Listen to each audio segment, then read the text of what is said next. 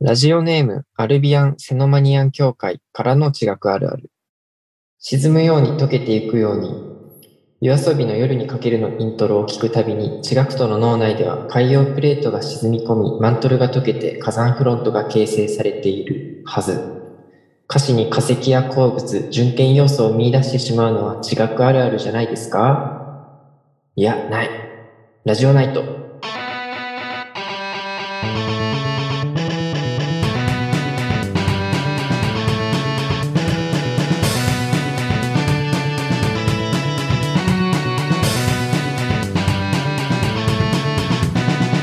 こんばんは、ミルキーと。川城です。はい。一色まあまあなの。んかこういう感じの始まりもあっていいんじゃないかなってそいうう、そう。あの、一件お便り来てます。えーラジオネーム、現像19712に、えー東京工業大学の名称が変わるそうですが、お二人ならどんな名前がいいと思いますかあーまあ、なんか世間はそれで騒いでますよね。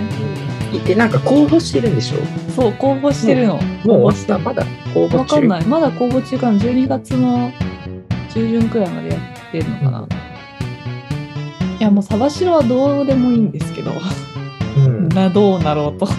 東工大と医科歯科大が合併するんだもんね。そうですね。 いや俺が言ってるのは本当あの東京医科歯科大学でいいんじゃないかと思ってるんだけどいやいやいやいやそうするとさ東京医科歯科大学地球惑星科学系になるわけよ、うん意味わかんなくないあのでも工業はもうね消した方がいいと思う俺は なんで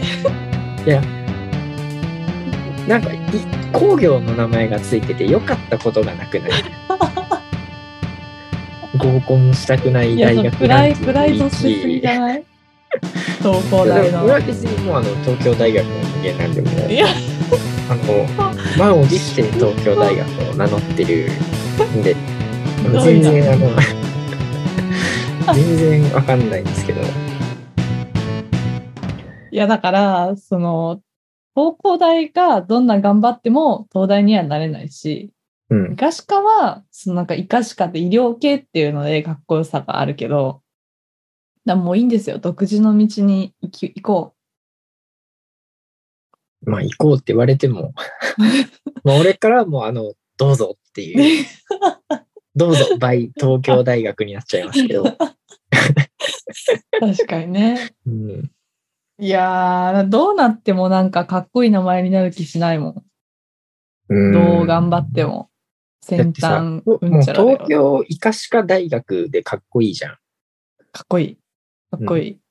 東京医科歯科大学にさやっぱなんか工業要素を突っ込んだ時点でさ絶対医科歯科の方が良かったじゃんってなるはずよ、確かになんか、イカシカの人の方が切れてそうだよね。うん、多分、東工大の綺麗感じゃな東工大側いと。からはねなんかあのありがとうございますみたいな感じ じゃんうん、だから東工大はなんか、あ、へーみたいな、そうなるんだ、ふーうんん、ぐらいの感じなわけ、うちオタクたちは、東工大の。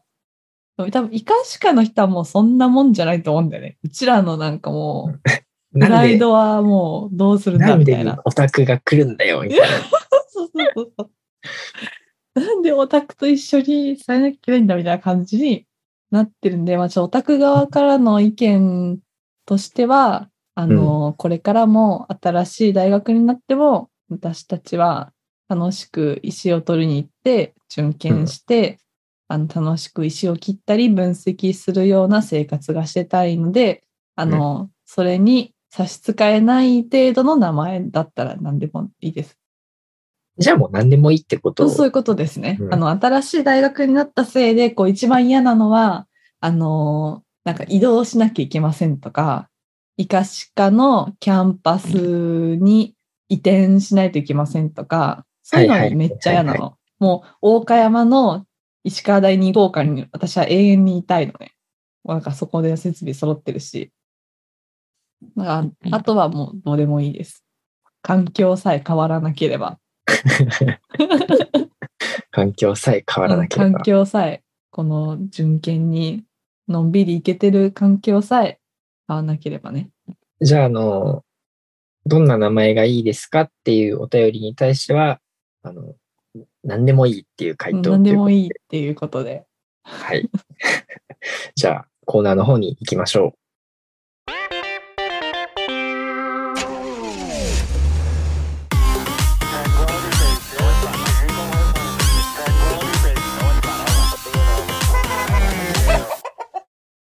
私は一体どこにいるの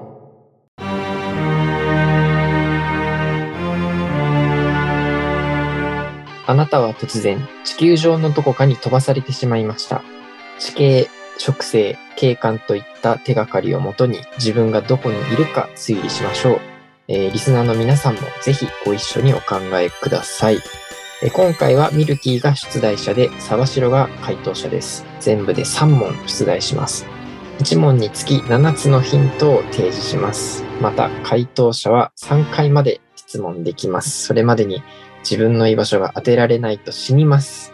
果たしてあなたは家に帰ることができるのかということで、あの、これ、3ヶ月ぶりなんですね、これ。あ、本当にそんなやってない。めっちゃ久しぶりみたいな。そっか。ナルニ、ナルニアに飛ばして以来の。 そうそう、ナルニアに飛ばされて以来なのよ。だからもうめちゃめちゃ久しぶりのそうだね。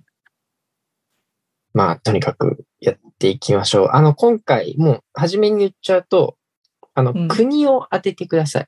はい。国ね。国を、国を。わかった。で、もう国ってもう絞っちゃったんで、うん。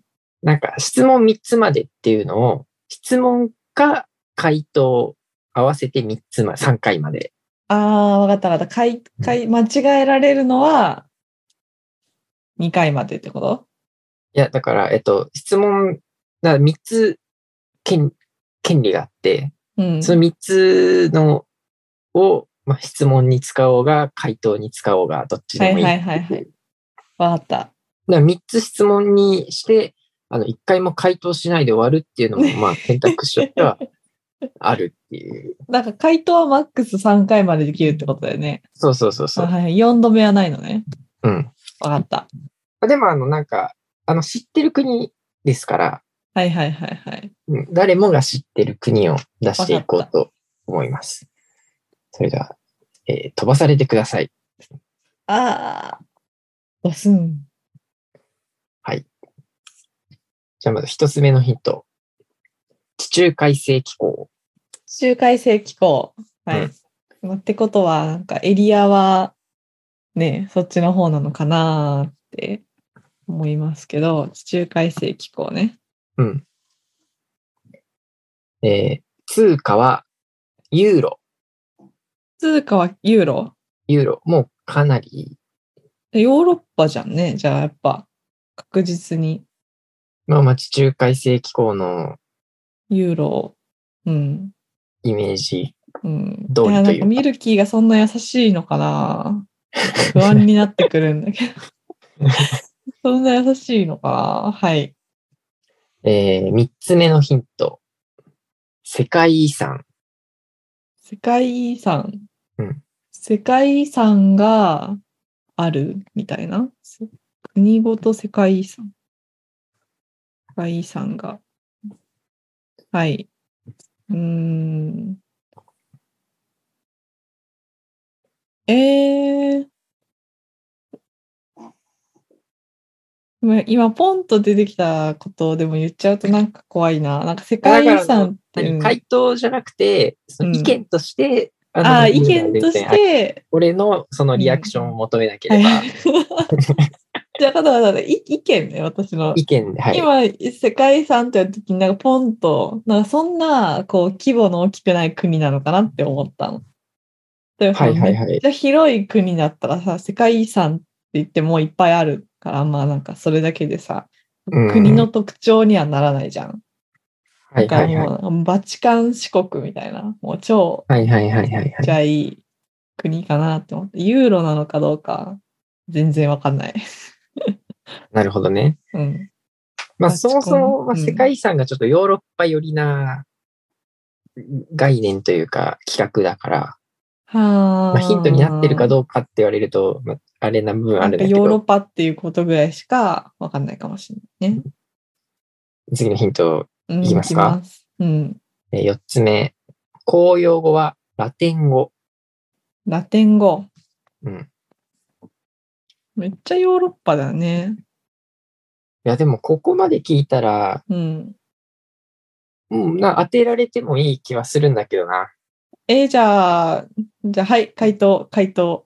はい、イタリア。 イタリア。残念。うんえー、1つ目の回答権を失ってしまいま した。だあったり。えー、ってイタリアの公用語はイタリア語じゃないの。あ、そっか。 あ、そっか。そっかそっか、イタリア、ラテン語はラテン語か。ラテン系みたいなイメージで思っちゃった。ラテン語っていう、そっか、言語があるのか。そうそうそうそう。ええそういうこと、まあだから古典ラテン語とかはまあ授業とかであるけど、うんだからまあかなり古い古い、言語だよね。うん、公用語はねうん。あめめっちゃバカだったな。まあいいや。え今4つだもんね。まあ4つだね。5つ目いきますか。そうだね。えー、東京ディズニーランド。うん。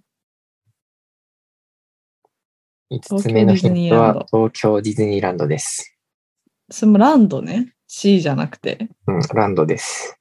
ええこれはね、あのーまあ、知ってる人が聞いたら、何のこと言ってるのかは多分ね、すぐわかる気がするんだよねええ なんか C って言われた方が分かったのにな。なんか C のあの街並みは、なんかその国をイメージしてますみたいな。ああ、そう、そういう解釈ね。そういう、え、違うの違うのディズニーランドはその国が発祥で、日本にも分身がありますみたいな、その。ここで東京ってつけた東京ディズニーランそド、うね東京の意味があるのかどうかっていう部分も含めての、ええどういうこと東 京。 東京都ってね。いますかえ7つまでだよね。 ?7 つであすあと2個。あと2個ね。まあ、ちょっといきます。えーカトリック、カトリック。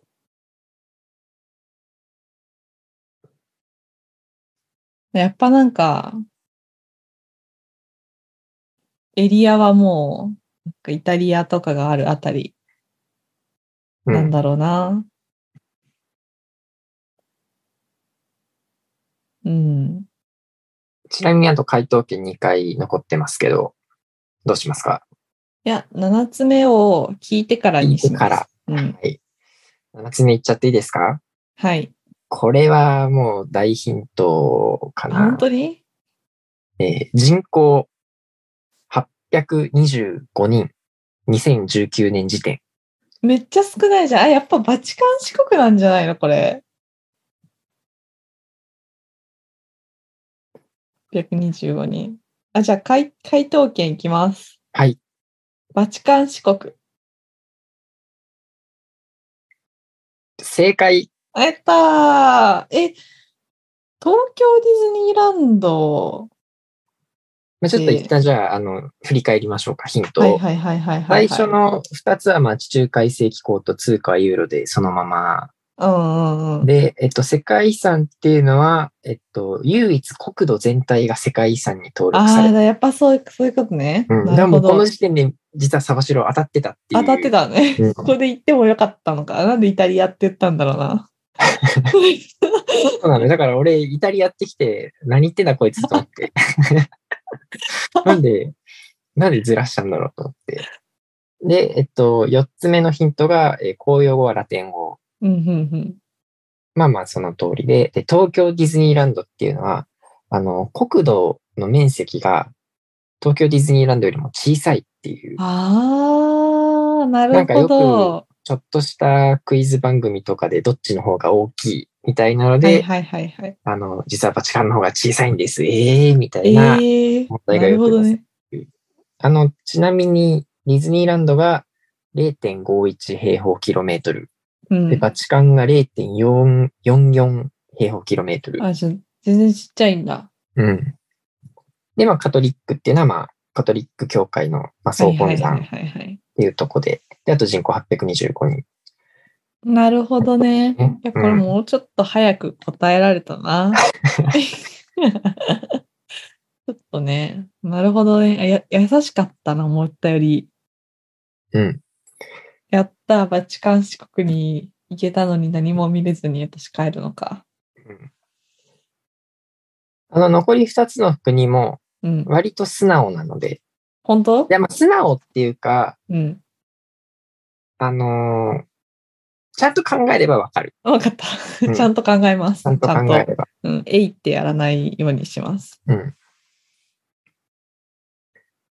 えーでは、飛ばされてください。ピューン。ここえはーどこ一だ、つ目、あ、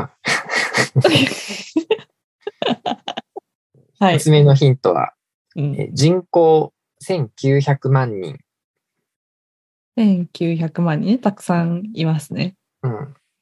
まあ、これヒントになるか、なってるかわかんないけどねう。ん。うん。バチカン四国みたいなのではないっていうことぐらいですかね。で、二つ目、公用語はスペイン語。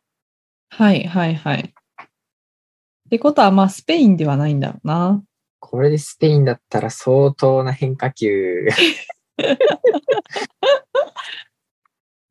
これスペインだったら、ちょっとすごいよね。ヒントのセンスが。俺もかなり賭けに出た。すごい挑戦的な問題ですよね。めっちゃサバシルのことバカにしてるから、どっちかで。で、三つ目のヒントいきますか。はい。大豆の値上がり。ああ。なんか南米の方なのかな。ほ南米の方ってで大豆、大豆育ててたっけな。うん。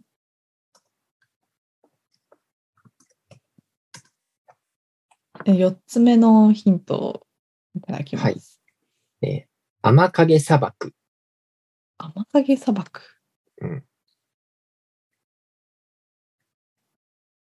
まあもうね、あのーここまでで当ててもいいくらい、個人的には、いや、これもね、うちょっと今ね、はい。この国といったら、まあ今、まあ3つ目、4つ目のヒントの内容、大豆の値上がりと雨影砂漠っていうこの2つは、えー、まあかなり重要な学習事項ですよ。だからなんかあの、ブラジルが、どっちだったっけ、ポルトガル語だったか、スペイン語だったかを、じゃあ覚えてなくて、 どっちだっけってなって。うん、なるほど。うん、だから、ここで、ブラジルかどうかを聞いておくっていうのは、そうさありかなっていう。確かにね。うん。どうしますかじゃあ、ブラジルですか違います。はい、はい、はい。うん。まあまあ、最初のうちにね、紛らわしいやつはもそうそうそうう、そうしそとういた方が、で、ブラジルはポルトガル語なのかな。いやー、雨影砂漠ね。なんか絶対ああの辺だと思ってるんだけど、なんか南米のあたりのうん。砂漠だしね。砂漠があるっていうことは、赤道、うーん、そうだなわかんないか。赤道直下ではない。うーん、内陸の方なのかな。えー、待ってね。チリ、チリと、アルゼンチンなんかちっちゃい国あったよな、あの辺にいっぱい。チリ、ペルーか。ペルーもあんのか。南米には。うん。うーん、大豆の値上げね。大豆の値上げ、まあ、値上がり。値上がり、値上がりね。うん。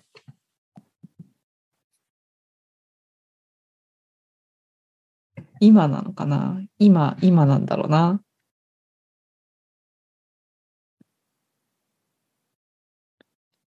じゃあちょっと5つ目のヒントをお願いします。カタクチイワシ。カタクチイワシ。カタクだ、チイだワシ。しにするやつね。イワシ取れるんだ。では絶対沿岸、沿岸域の国ですよね。はいはいはい、そうだね。まあ、漁業。漁業のある国なんで、まあでも、まあ、どれも海沿いだよな。私の今思った 国は。どれまあ、もそ海沿もいそもね、南米に内陸国があんまりないっていう。そうそうそう。ないよね、あんま。あ、じゃあ、うん気候は温暖ですかまあ、温暖かどうか難しい質問ではあるな。まあそうか。えーっと、どうしようかな。まあ、気候うん。あの、僕がこれ作る上で、あの、データブックオブザワールドっていうは資い料はをいはい。参考にしてるんですけど、それに書いてある文章を一部読み上げます。はい。えー北部は乾燥が激しい砂漠気候 BW、うん。えー中央部では地中海性気候 CS が見られ、夏季に乾燥する。うんうん。えー南部は、えー西岸海洋性気候。えー最南部は寒帯気候 ET。ほうほうほうほうほうほうほう。結構、ヒンバリエトーショだンはな。ある。結構ヒントきたな、今。北部は、えー、BW、乾燥気候で、中部は地中海性気候で夏に乾燥する。うん。西岸海だ。そんなに、あったかいってもめっちゃ温暖な感じじゃないんだな。熱帯とかはなくて、で、ET だから、結構南の方と見たと、まあ、南米だと思うと。ってことは、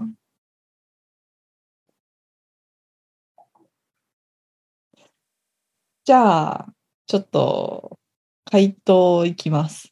えもう最後の回答権だけど大丈夫あ、そっか。ブラジルもあ、使質って問、あ、ちょ、ちょ、ちょ、ちょ、ダメだ、ダメだ。あまだ6、7ヒントある6、けど。 7ヒントいきます。じゃあ6つ目のヒント、えーはいフィヨルド。フィヨルド。ああ、もう完全に氷河地形ですね。ですね。はいはい。なんか寒いとこの沿岸の国だよな。はいはい。 7つ目いきますか。はい。えー銅鉱、同行あの、どう金属の銅の、えっと、交渉のなるほど銅なねるうん銅鉱。チリかアルゼンチン。いやー、しまったな。うーん、実はな、もうあとラスト1チャンスしかないからな。うんこれど、どっちか言うしかないよな。うーん。ちなみには何で迷ってるのあの、なんかね、適当に私はペルー、アルゼンチン、チリって3つの国の中から選ぼうと思ってるね。はいはいはい。で、 でチリはもうちょっと上の方にあった気がしたのよ。だから、なんかうん、そんな、こう、それも縦長な国じゃないから、確か。そんなに、あ、ペルーはね、ペルーはそんななんか、なんか縦長でそのバリエーション、気候にバリエーションがある感じじゃなかった気がしたから、はいはいはい。なしで、で、チリは、その、南米の西側の沿岸にあって、うん結構長いし、うなん結構ありだなと思って、スペイン語だったかどうかは忘れたのね。はい。アルゼンチンってどこにあったっけって今なってて。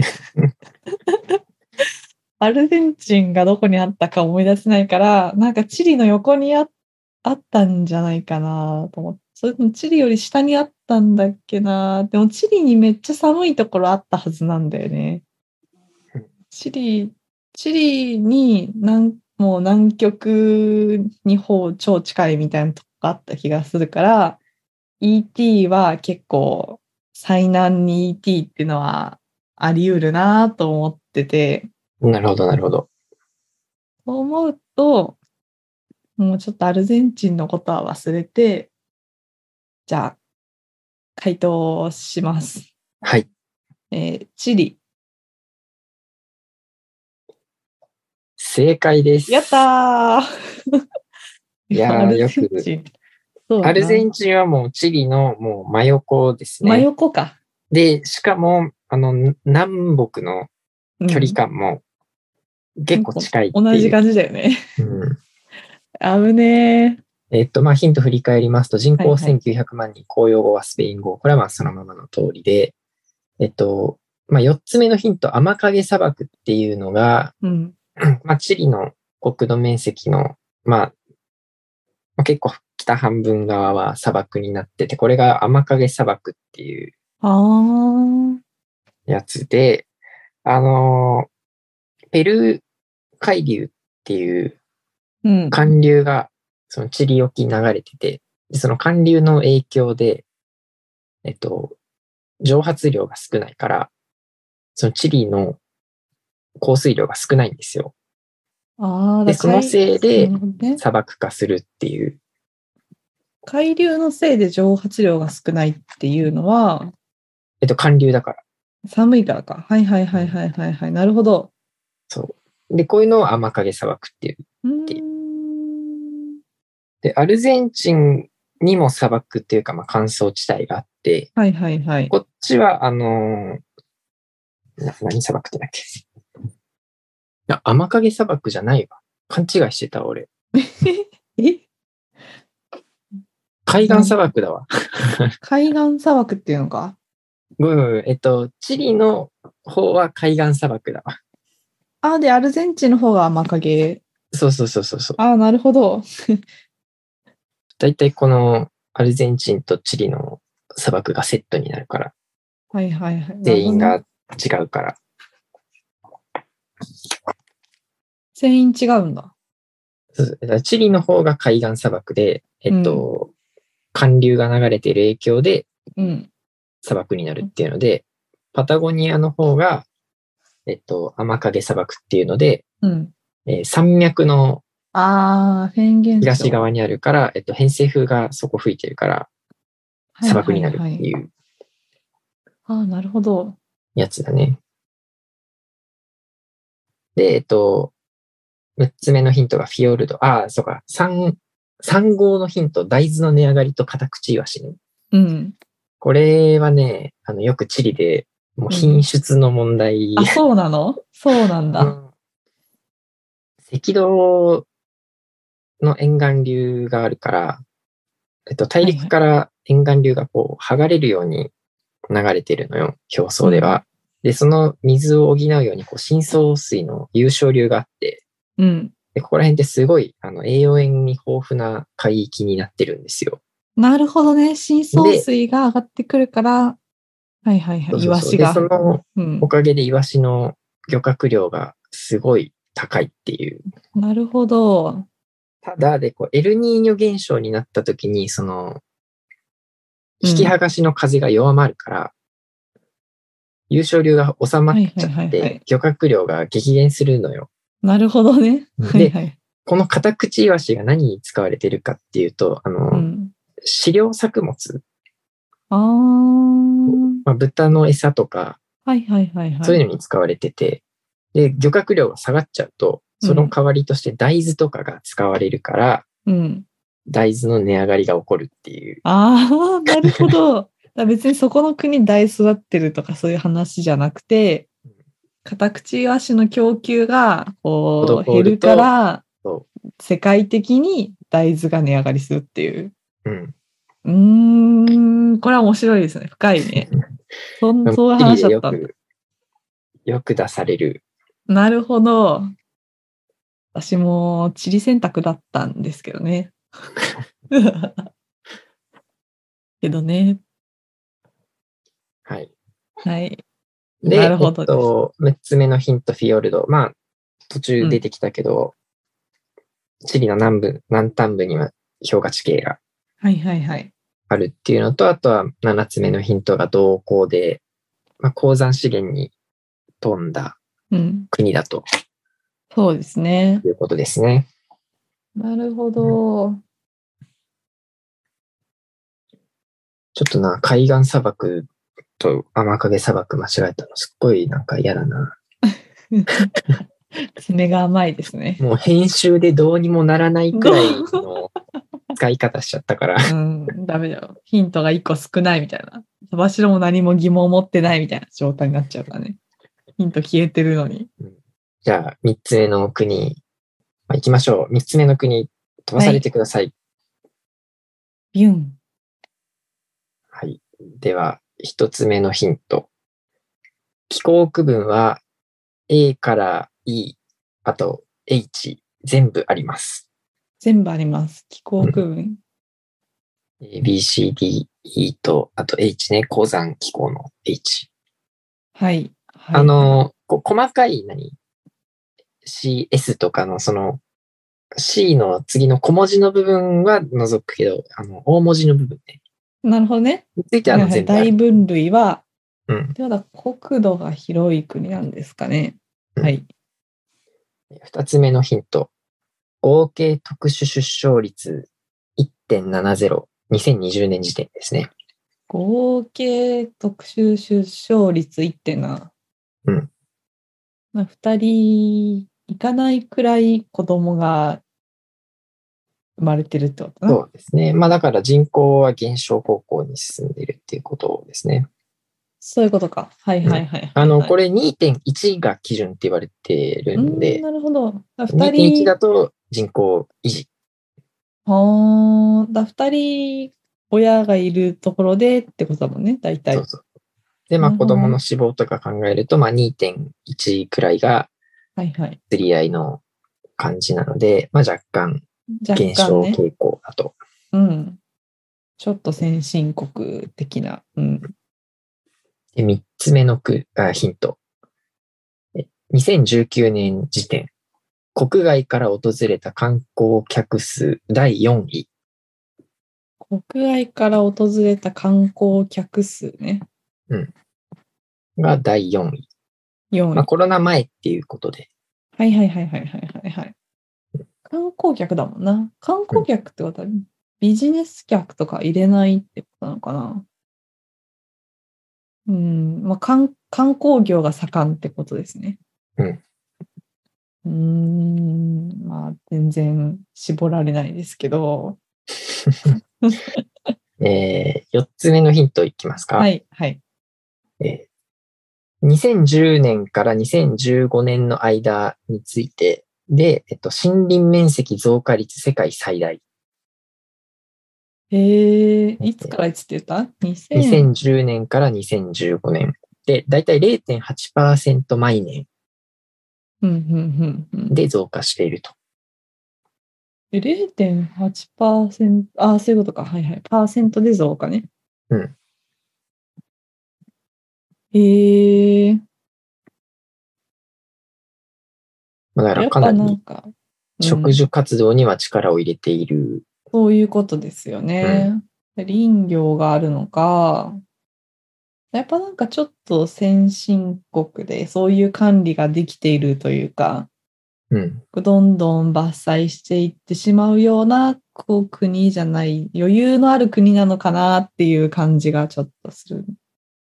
なるほど、なるほうど。ん。 5つ目いきますか。そうですね。はい。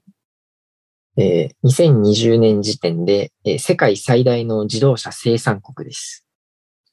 2010年時点で、自動車世界最大。生産国。うん。おーまあ、かなり工業も発展してるっていうことで。おーなんかすごい国ですね。どうですかここら辺で一 回。そうですよね。一回なんかちょっと、なんかこっちから行った方がいいな。うん。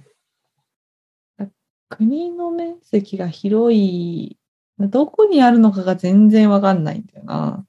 確かにね、ここまでのヒント、そ場所の特定は難しいかもね、確かに。う。そうだね。場所、なんか特徴はすごいあるのは分かったし、多分知ってる国なんだろうなっていう感じもあるんだけど、うん。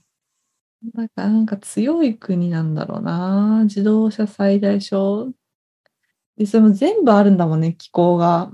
これがなんかちょっとトリッキー。なんかこう、標高が違うことによって全部作ってる可能性があるから、はいはいはい国はい。の面積自体がでかいかって言われると、どうなんだろうな。確かにそういう。いうトラップも、あるじゃん考えられるよねそう熱帯のところにある国で上の方は寒いですよみたいな。うん。けど、まあ、全部作るにはやっぱ国がでかくないといけないから、面積関係でちょっと引きたいなあ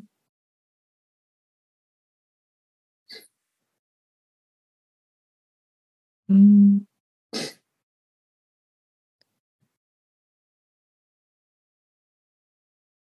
国土面積は広いですかじゃあもう数値言うのがいいのかな。はい、はい。はい。えー国土面積は959.7万平方キロメー トル。 959.7万。それがでかいのかどうかがよくわからないあ。日本は37万違うか。そんなだったっけそれを覚えてない。これでかいのかなまあ中学校の理科で日本の国土面積とか、なんとなく覚えさせられる。させられたよね。うん。でも、959でもうすぐ1000、1000万ってことでしょうん。ってことは、それをルートに入れたら、まあ30万ちょっとでしょ一遍にしたら。 30万ではなあ、く違うて、違う、間違えた、間違えた。 30 30万万ってじゃもう地球何周めもっちゃしでてる。違 う。3000キロメートルくらいまあ一辺 3000km くらいな計算にはなるよね。そうだよね。 3000km がどのくらいなのかっていうのも、 3000キロ。さて、まあ、日本の長さがどれくらいかっていうところと比較すると分かりやすいんだけどね。そうだよね。なんか東京から大阪とか行ったら300キロぐらいだから、多分め結構大きいよな、国としては。その10倍くらい一遍あるっていうことですもんね。うん。でかいぞ、この国はきっと。じゃあちょっと6つ目のヒントをお願いしいまっす。ちゃいますか。はい。えー、レアアース。レアアース。うんなるほど。まあ、鉱物資源の一種ですけど。レアアースが出るんだ。出るのか。いやでもこのまた大豆の値上がり的な出し方してる可能性があるから な。間接的なパターンもある。そうそうそうそう。レアアースが出てるかどうかわかんないのか。いやー、これだから、レアアースが何なのかは言ってないからね。出るのか使ってるのか。うん、確かに確かに。なんかレアアースのなんか再利用みたいな。の説もあるし。の説もあるからな。これ怖いぞ、このレアアースは。まあでも、こんだけ面積広かったら、なんか多分大陸なんですよ。大陸の国で、AEH 全部あって、で、観光盛んで森が増えてて自動車でしょだから大陸だったらレアアース出るんじゃないどの道。なんかそういう交渉はあるし、あるっしょっていう。そんだけ面積が広ければ、アメリカでしょアメリカで、ロシアではないはずだから、ロシアはないんだよな。気候があったかいところがないもんね。なるほど。アメリカは南の方だったら温暖だし乾燥地域もあるじゃん。オーストラリアの説結構あるんじゃないかな。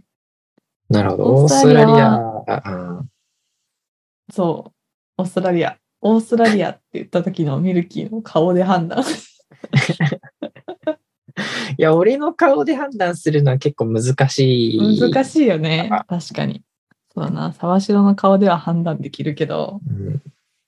い。うん、7つ目いきますまあ、そう、そうですかね。はい。 ?7 つ目はもう、ここを聞いたら当たって、当ててほしいな。あ、本当ん。うん。えー、7つ目のヒント。大量絶滅。怖いな。それ、それ出したらなんか、もう外せなくなっちゃうじゃん、 私。大こ量い絶つ違くとなのに。えー、っていうことは、メキシコのユカタン半島、ユカタン半島。えー、マジか。大量絶滅って言ったら、えー中生代末の恐竜が絶滅したやつか、古生代末の、まあ、今まで地球史上一番でかい絶滅かのどっちかかなって思うんですけど、はい。まあ、場所に関連してるって言ったら、やっぱり、まあ、隕石がぶつかった場所なんじゃないかなっていう気がしてくるので、なるほど。そうすると、メキシコのユカタン半島に、その隕石衝突の、まあ、クレーターの、そうそう、クレーターのまあ跡、うん。後の、まあ、証拠が一応見つかってるので、まさにレアアースの分析によって見つかってるので、うんリジウムとかを測って、一応それが証拠になってるっていうことでレアアースを出している可能性もあるし、えー、でも、意義があるかな、メキシコに。メキシコってそんな寒いとこあるのかな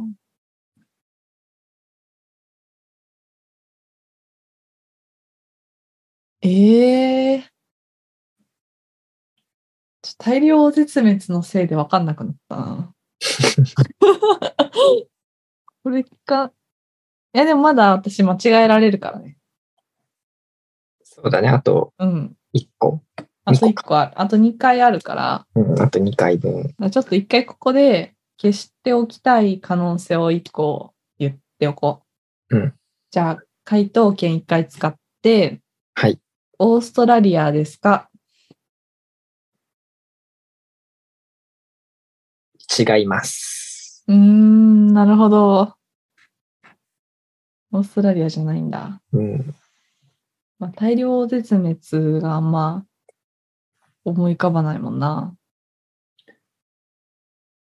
ちなみに今候補として上がってる国は、えーメキシコ、うんまあ、一応アメリカんくらいかな。しか、うん。うん。なるほど。大量絶滅がどう出るかなんだよね。まあそうだね。一旦じゃあヒント振り返っておくと、気候区分は A から EH 全部ある。で合計特殊出生率1.70、2020年時点。えー国外から訪れた観光客数第4位、2019年時点。えー森林面積増加率世界最大、2010年から2015年時点、えー0.8%毎年。えー世界最大の自動車生産国に2020年時点。で、レアアース大量絶滅と。さあ、うん。どうする、まあでも、これしかないよな。というわけで、じゃあ、回答いきます。はい。メキシコです。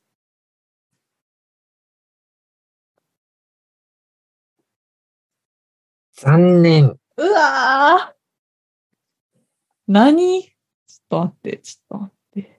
ちなみにアメリカでもないです。アメリカでもない。じゃあもう、かすってもないのか。うん。えー、ちょっと待って待って待って。他にあったかな悔しいな、これ。じゃあ、ブやーラジル、ブラジルでもないです。ロシア。違 う。あの、大量絶滅って言ってたのは、あの、PT 協会の方ですね。ああ、そう、そう言われたらだって世界中にあるじゃん。いや、でも世界中にあるけど、うん PT 協会大量絶滅の国といえば、え模試基地よ。あ、模式地をね。えー、中国よ。中国忘れてた。中国ですよ、中国。中国じゃん。中国もあったわ。中国のメイシャンですよ、模試基地は。あー。え、それ知らなかった。そうなんだ。えっと、まあ、振り返っていくと、気候区分 A から E、H 全部あるっていうのは、まあ、その通りで、えっと、南部には熱帯気候で、長江、黄河流域が温帯気候で、えっと、東北気候、あ、東北地方が冷帯 D だね。で、あと、タリム盆地とか天山山脈にかけての地域がえー砂漠気候。で、うんと、山岳部分がツンドラ気候。で、あと鉱山気候もあると。で、えっと、二つ目の合計特殊出生率1.70っていうのは、まあその通りで、まあ実は中国は人口が多いんだけれども、人口減少方向にうん。はいはいはいはい、はい。進んでいると。で、あと、国外から訪れた観光客数第4位。結構、あの、世界遺産もたくさんあるので、うん。観光業が盛んだと。で、4つ目のヒント、森林面積増加率世界最大っていうのは、意外と意外な事実です、ね。意外な事実というか、あの、中国結構食住には力入れてるみたいで、2000年から2017年までに世界で新たに増加した緑地、あ緑化面積の約4分の1が中国。へえ、すごい。すごい。ええそうだ、悔しい。これ、一瞬中国思ってたのに忘れたんだ よね、途中から。で、あと5つ目の世界最大の自動車生産国。まあなんか海外企業が中国で生産とかっていうパターンもあるから、はいはいはい、ねはい。日本も結構多いですね。工場を出してましたね。で、6つ目のレアアースは、まあレアアース資源がたくさんあると。で、あの、何年か前に、あの、尖閣諸島の、なんか、漁船が衝突したみたいなのが日本と中国で関係が悪化して、レアアースの供給をわざと遅らせてやばいみたいなうーん、なるほど。な話もありましたよね。るほど、で、ね。 7つ目の大量絶滅は、まあ、PT 協会大量絶滅の模式地があると。なるほどな。いや、ここでちょっと、ちょっとマニアックなとこに出る、出てたのが、もう敷地だったんだ。いやー、ここはね、これは、当てたかったね。当てたかったな。いや、中国の可能性を、なぜ忘れていたのかですかね、問題は。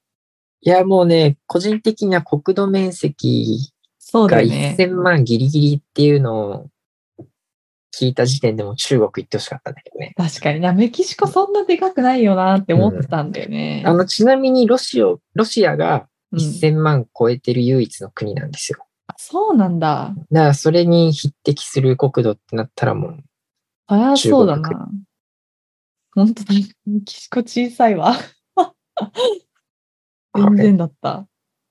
で、途中なんか一辺三千キロメートルみたいな言ってたけど、あれ、あの、日本のだいたい縦の長さが三千キロメートル。そうなんだ。はいはいはい。うんあの何、北海道から東京、東京から九州、九州から沖縄みたいな、カクンカあクンーカク沖ン縄まってでいね、うちゃんとそうね。感じがだいたい三千キロメートルなので、まあそこと比較してもね、やっぱ中国のサイズ感。うん。でかいですね。いやー、惜しかった。いやー、まあまあ痛かまったね。あ、面白かっ たです。帰ってこれなかった。中国からで、まあ、サバシュルはもう中国にいると。いるいますう。自力で泳いで帰ってくる。でも近いからね、中国、日本から。近いって言ってもね、などこに飛ばされたかだよね、中国の。めっちゃもう、モンゴルとのギリギリのとこだったら、あの、もうタクラマカン砂漠とかだったらもう、もうちょっと来週のラジオナイトは見送りで うん。 帰ってこれないため。まあ、黒潮に乗って、こうぷかぷかと。そうね。だからそうすると、うっかり太平洋に出ちゃう可能性もあるから、ちょっとね、怖いよ。そういうのは。はい。はい。えー皆様からのお便りを募集しています。メールアドレスは、ラジオナイト at gmail.com です。また、Google フォームからの回答も受け付けております。詳しくは、Twitter、アットマークラジオナイトをご覧ください。お便りお待ちしております。以上、私は一体どこにいるのでした。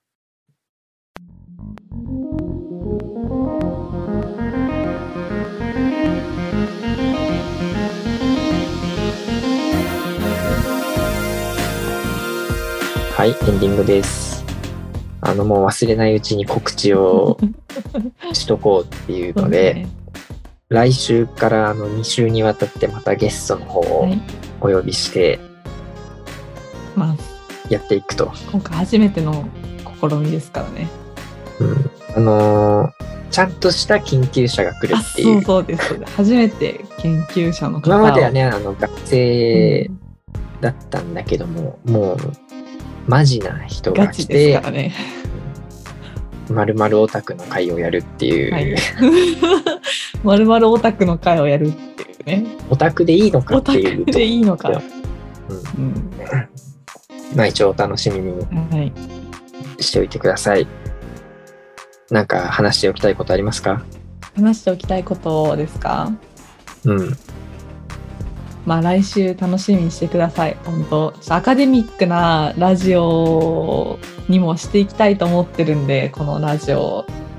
うんそ。うなんかこう楽しく聞けるっていう要素も入れながらも、まあなんかこうね、研究もオタクもみんなつながれるラジオみたいなのを、あの、う目指ん。しているんで、今回はちょっとそういう意味で初めてやってきたことだなと思っているんで、はい、楽しみにしていてください。うん。僕も全く同じ一言一句たがわず同意見ということで。じゃあ、ラジオナイト、また次回お会いしましょう。おやすみなさい。おやすみなさい。